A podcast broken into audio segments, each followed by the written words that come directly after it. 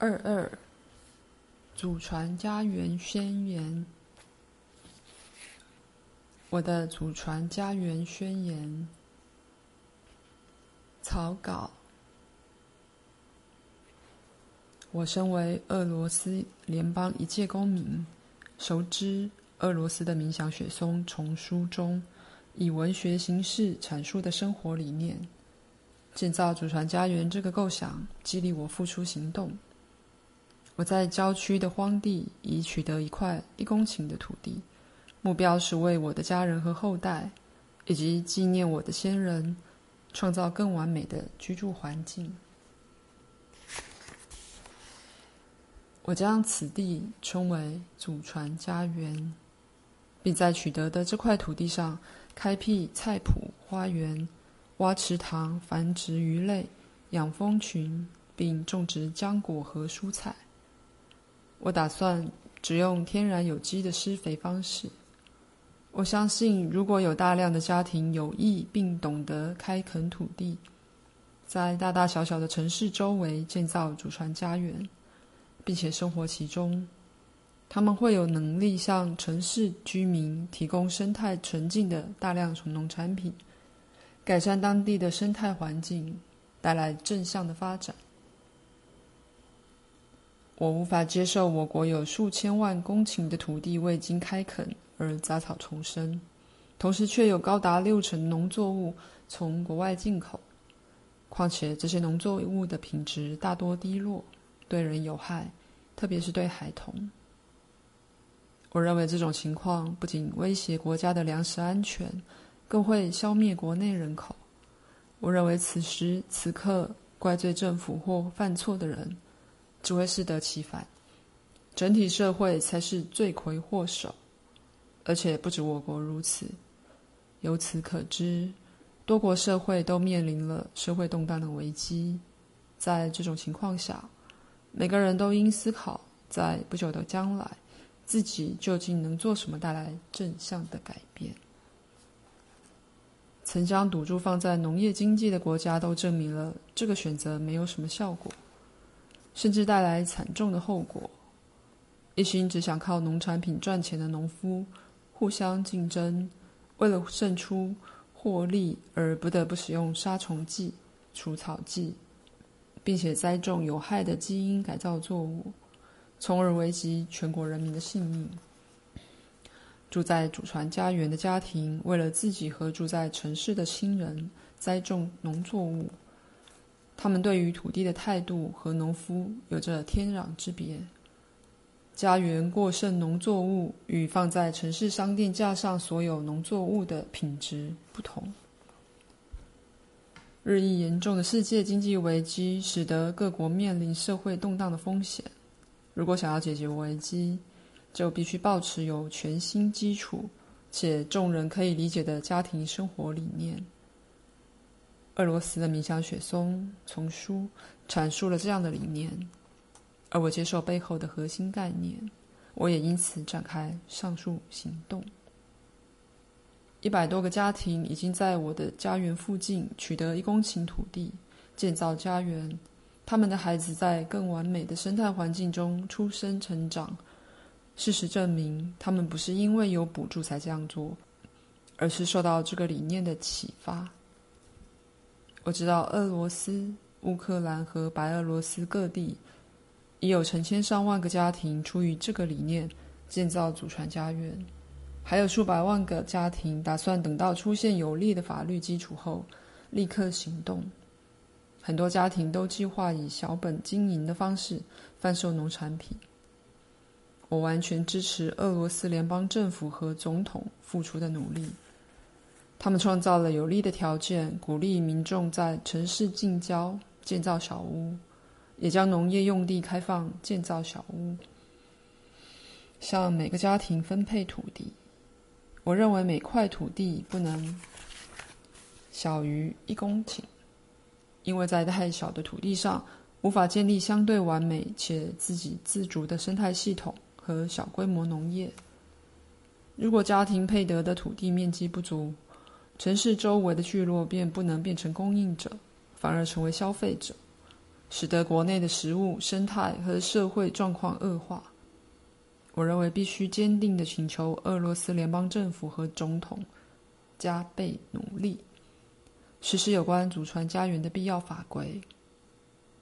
我在此呼吁美国政府和国会、联合国以及有意富国安民的各国领袖，恳请你们检视及采纳建造祖传家园的理念，因为这才是最有效的办法，可以带领国家走出全球经济危机，避免迫在眉睫的生态浩劫和食物危机。俄罗斯已有一大部分的人民将祖传家园计划视为国家理念，期望这能进一步成为世界各国的国家理念，也期望我们的诸多国家会相互竞逐，实现美好的未来。如果各国政府真心理解这个理念，给予支持并发扬光大，就能解决眼前的忧郁症问题。一场受到启发而有建设性的国际行动也会随之展开。数千个俄罗斯家庭的行动证明了，祖传家园计划可以带来正面的影响。超过一千五百个着手建造祖传家园的俄罗斯家庭都已签署类似的宣言，而且签署人数日益增加。期望国内和全世界所有志同道合的伙伴，在为家人的生活建造有创意的美好环境时，都能成功并获得灵感启发。家园创办人签名。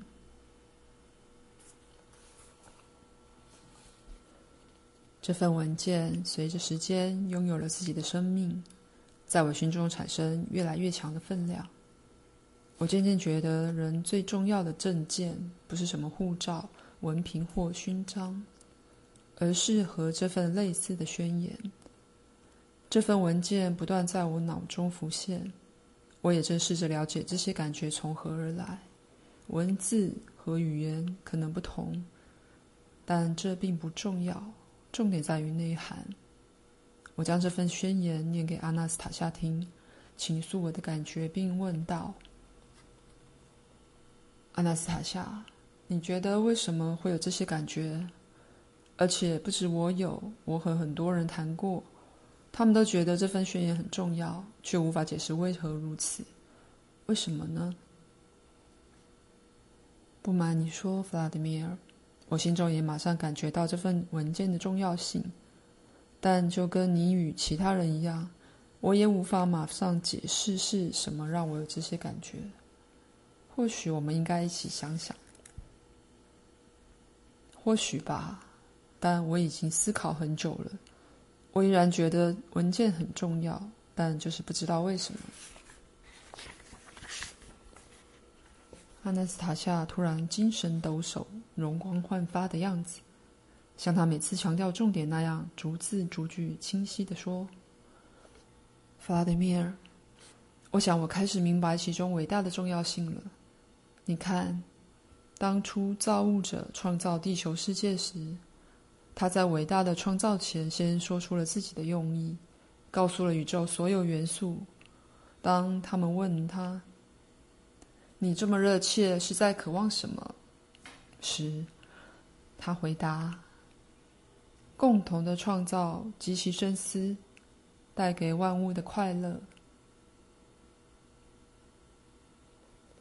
但把用意告诉所有人，有这么重要吗？当然重要，因为告诉所有人等于告诉自己，代表你明白现况，并且相信自己。除此之外，你用文字宣示用意的同时，已经把它化为现实了。而告诉所有人等于号召他们共同创造。为什么要号召所有人？我的意思是说，这会引来嘲笑、反对或冷淡以对。嘲笑、反对或冷淡这些对立面也是创造的一环，他们在完整的创造中扮演必要的角色。你会让这一切达到平衡。我莫名觉得很兴奋。阿纳斯塔夏，为什么？弗拉德米尔，我也觉得兴奋。这份文件象征着地球即将迎接新的世代，在这背后有一群人，他们的志向蕴含极大的意识。数千年来，人类身不由己的生活，他们渴望什么？为什么？他们将什么传给后代呢？他们应该知道哪些发展的途径错了，又是哪些发展有错？女人在汲汲营营的生活中生下孩子，却没有给孩子生命的目标。孩子不知道要延续什么。他们忙碌的一生结束后，世俗的文明也跟着死去，只留下陶罐碎片和箭头。而孩子会听到的，仅是外人对父母的评价。弗拉德米尔。你的祖父没有把自己的生命志向告诉你的父母，也没有告诉你，你是他们的延续。但你知道他们想在生命中延续什么吗？不知道，只能假设。你想假设什么都行，但你清楚知道他们没有将生命的志向告诉你。当然没有，我认识的其他所有人也都没有。也许是数十亿年来首次有人如暮鼓晨钟般说：“我有个渴望，我要开始创造，让我的后代在应许之地生活，让他们要让这块土地更完美。他们肯定会比我完美，但一切由我开始。每个后代的内在都会有一小部分的我活着。我可以举好几个例子。”说明没有表达出来的用意如何随着身体死去。曾经有人思考如何为后代改善居住环境，在自己的土地种了一棵雪松，但他不久后便去世了。二十九年后，这棵雪松变得茂密又漂亮，长到十五公尺高。只要再过一年，就能结出漂亮又具疗效的果实。但他的几位孩子却把树砍倒了。他们不明白树为什么要种在这里，认为树荫遮住了一部分的土地，阻碍菜园中的番茄和黄瓜生长。他们砍下了茂密的雪松，这正是因为那人没有将自己的用意表达出来。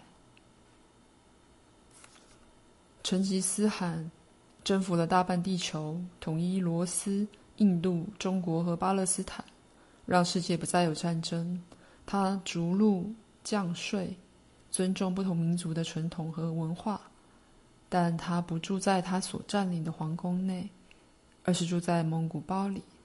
他设法召见全世界的智者，与他们讨论如何让社会幸福。如何让全人民知道永恒和永生？在世界上所有征服者之中，就属他的帝国存在最久。他肯定知道什么，又获知了什么，并展现出来。但他的帝国还是瓦解了。后世只知道他是一位征服者。现在又有谁知道他真正的用意是什么呢？他从来没有说过。说不定只是被人摧毁或保存在某个地方的卷轴上罢了。用意不能只保存在卷轴上，要留在众人的心中。成吉思汗没有表达出来，所以无法世世代代流传下去。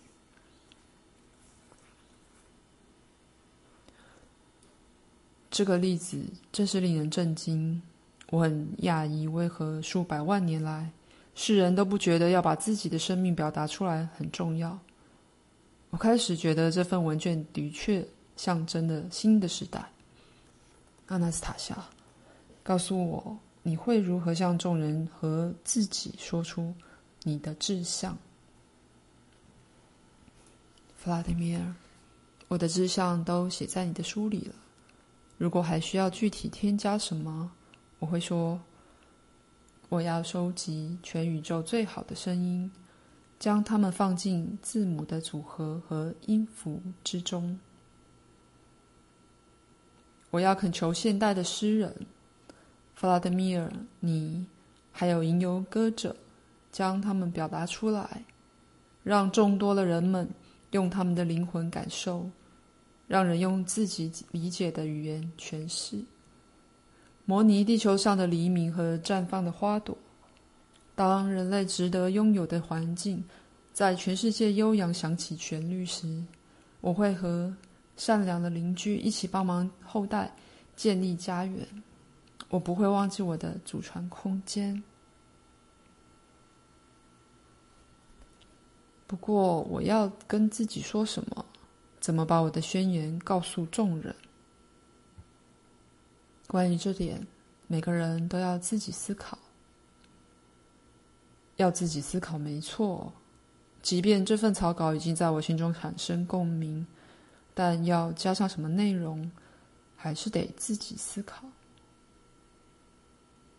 我也会恳求所有读者自己思考这个问题。